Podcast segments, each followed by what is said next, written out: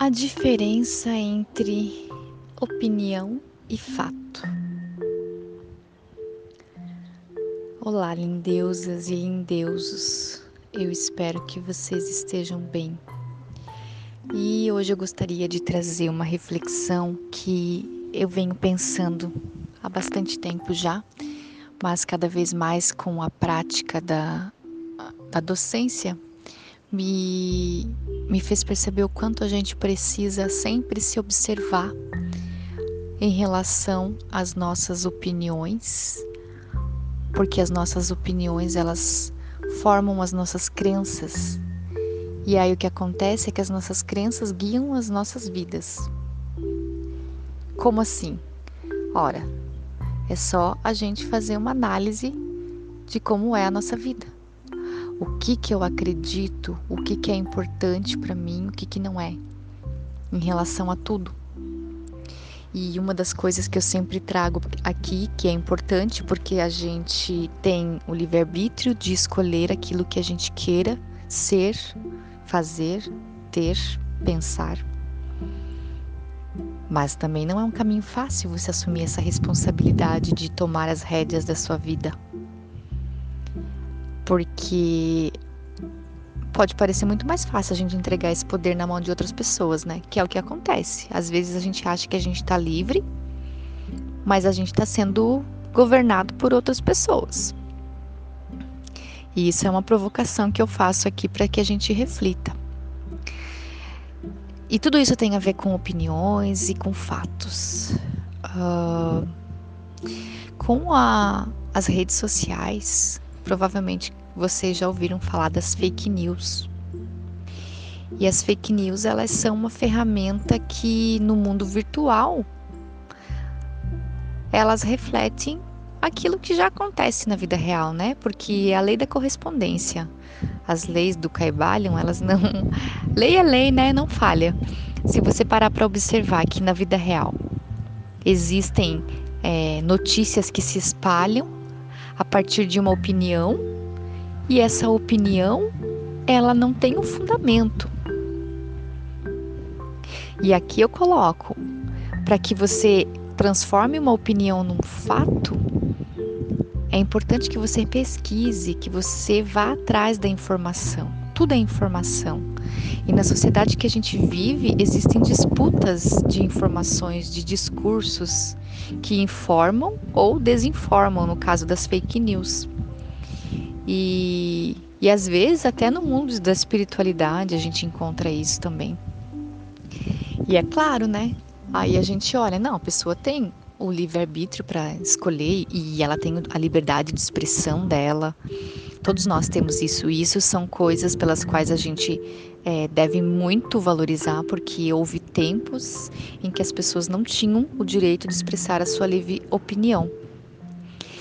Mas a questão de a gente questionar as nossas próprias opiniões é a gente questionar de fato se tudo que a gente acredita tem fundamento, é um fato. E como é que a gente faz isso? Se conhecendo, conhecendo o mundo, conhecendo como as coisas funcionam. Tem uma frase que fala, né, que a gente não veio para esse mundo a passeio. Mas a maioria de nós está tão vivendo no, naquilo que, que se chama Matrix, né? Que, que acha que, que tá tudo certo como as coisas estão. Esse mês de novembro a gente conversa muito sobre a consciência negra. E olha que ponto ainda estamos de algumas pessoas discordarem que a gente tenha que conversar sobre esse assunto. No mundo tão desigual que a gente vive aqui no Brasil, onde o racismo estrutural se colocou historicamente na nossa sociedade, e isso é um fato, não é apenas uma opinião. É uma opinião justificada através de, de pesquisas, através de luta, através de sangue sangue de pessoas negras e pessoas indígenas que viveram e que vivem nesse país. Então é importante, às vezes, a gente refutar algumas opiniões que chegam até nós. Quais são os fundamentos delas? Será que isso aqui é verídico? Será que essa fonte dessa notícia é confiável? Ou é apenas mais uma fake news? Porque no nível de convivência coletiva, se a gente não reconhece o direito, porque uma coisa é a gente dizer temos direitos iguais na teoria. Isso é muito bonito porque o papel ele aceita qualquer coisa escrita. Ele não vai contestar. Mas como que é a prática? O Brasil foi o último país do planeta Terra a abolir a escravidão. E isso resolveu alguma coisa? Nossos irmãos e irmãs negros e negras e indígenas, que posições que eles ocupam na nossa sociedade? Muita gente às vezes fala, ah, isso é muito mimimi, isso às vezes é conversa do politicamente correto. E, e se a gente está discutindo isso hoje, é porque muitas pessoas lutaram por esse direito de discutir esses temas. Você pode discordar, talvez, de uma metodologia de um desses movimentos, mas o fato verídico e histórico é que a gente vive sim uma sociedade racista, estruturada de forma racista. E para que a gente comece a mudar isso, as pessoas precisam conhecer esses fatos e não apenas reproduzir recursos, é, discursos que vêm é, disfarçados de grandes verdades que confundem as pessoas. É muito mais fácil de se governar um povo que vive na ignorância, ignorando a sua história. Porque eu falo muito para nós aqui o quanto é importante a gente se conhecer e se conhecer passa pela história de conhecer a tua situação histórica, a tua situação social, a tua situação política. Tudo está interligado, nada é separado. Eu sei que tem muita gente que não gosta de falar de política e a gente está realmente vivendo situações muito polarizadas na política e o ano que vem teremos eleições, então assim a gente já vai ter que se preparar para não adoecer quando a gente vai falar desses temas, porque tudo isso é importante e tudo isso acaba cansando, né? Porque vira uma guerra. E aí a gente volta para aquela história. A guerra começa onde?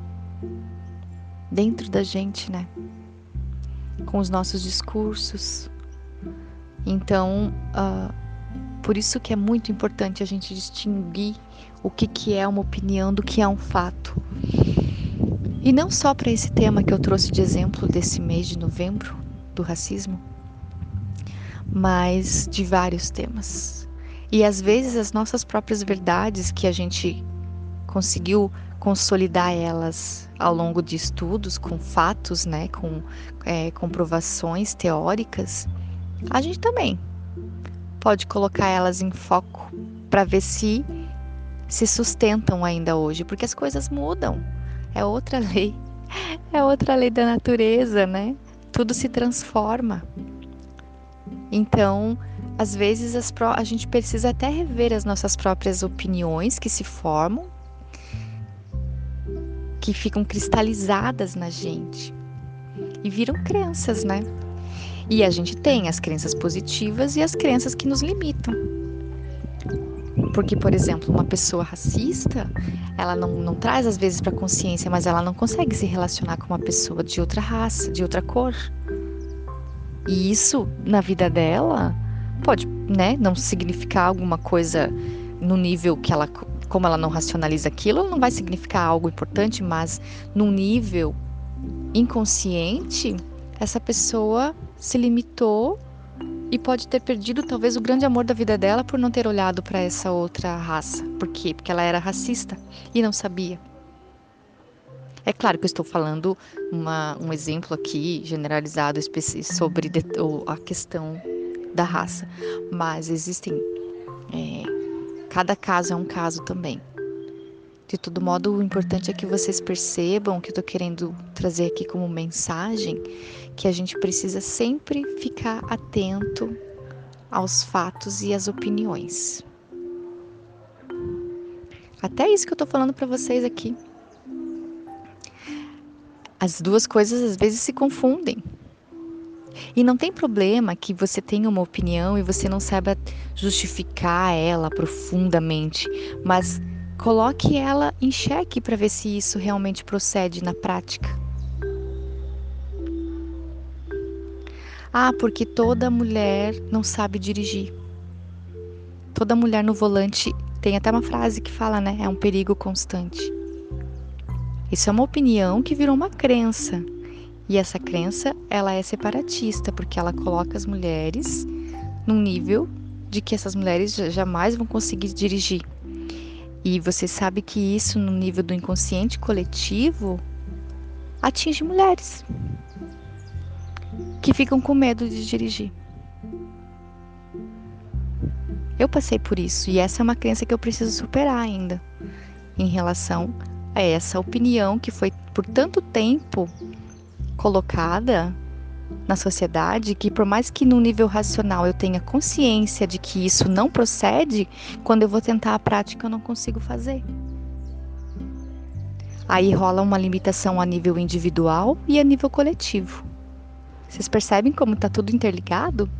E claro, também a gente falando, né, é uma coisa parece muito óbvia assim, mas às vezes a gente demora para perceber as ligações das coisas que a gente fala, que a gente vive, que a gente pensa. Mas por isso que fica esse convite hoje para que a gente comece, se a gente não faz ainda, e se a gente faz que a gente continue sempre atento e fazendo essa distinção. Isso aqui é um fato ou é uma opinião? Eu consigo comprovar isso, isso aqui, porque geralmente, agora trazendo mais para o lado de pensarmos enquanto coletividade, se a gente percebe que é algo que vai prejudicar alguém, talvez não seja um fato, um fato agradável, talvez não seja um fato que, que, que faça sentido dentro dessa ideia de nos, nos unirmos. Porque às vezes eu posso, inclusive, também colocar um fato que vai me colocar em guerra. Será que isso pode ser agradável para mim? Vamos questionar também.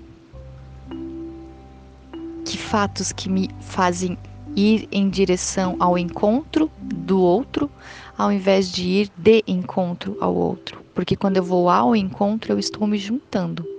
E quando eu vou de encontro, eu estou indo contra de, batendo de frente com a outra pessoa.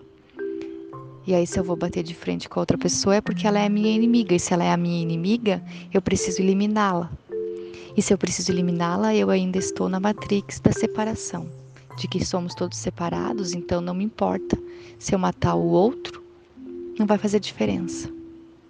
Eu vou ser um, um, uma vencedora porque eu matei o, o meu inimigo, né? É assim que se forma, que se formou nossa sociedade. Essa ideia de diferença, de separação, os melhores e os piores. Que vença o melhor, é sempre assim que se fala. Até que ponto esses fatos são prejudiciais ou saudáveis para a nossa saúde, para a nossa vida e para a nossa evolução? É muita coisa para pensar, né? Vou deixar para vocês, jogar essa bola para vocês, para que a gente reflita entre os nossos fatos e as nossas opiniões. Quem somos nós? Quem estamos? Onde somos? Onde termina e onde começa tudo isso? Um beijo no coração de todas e todos.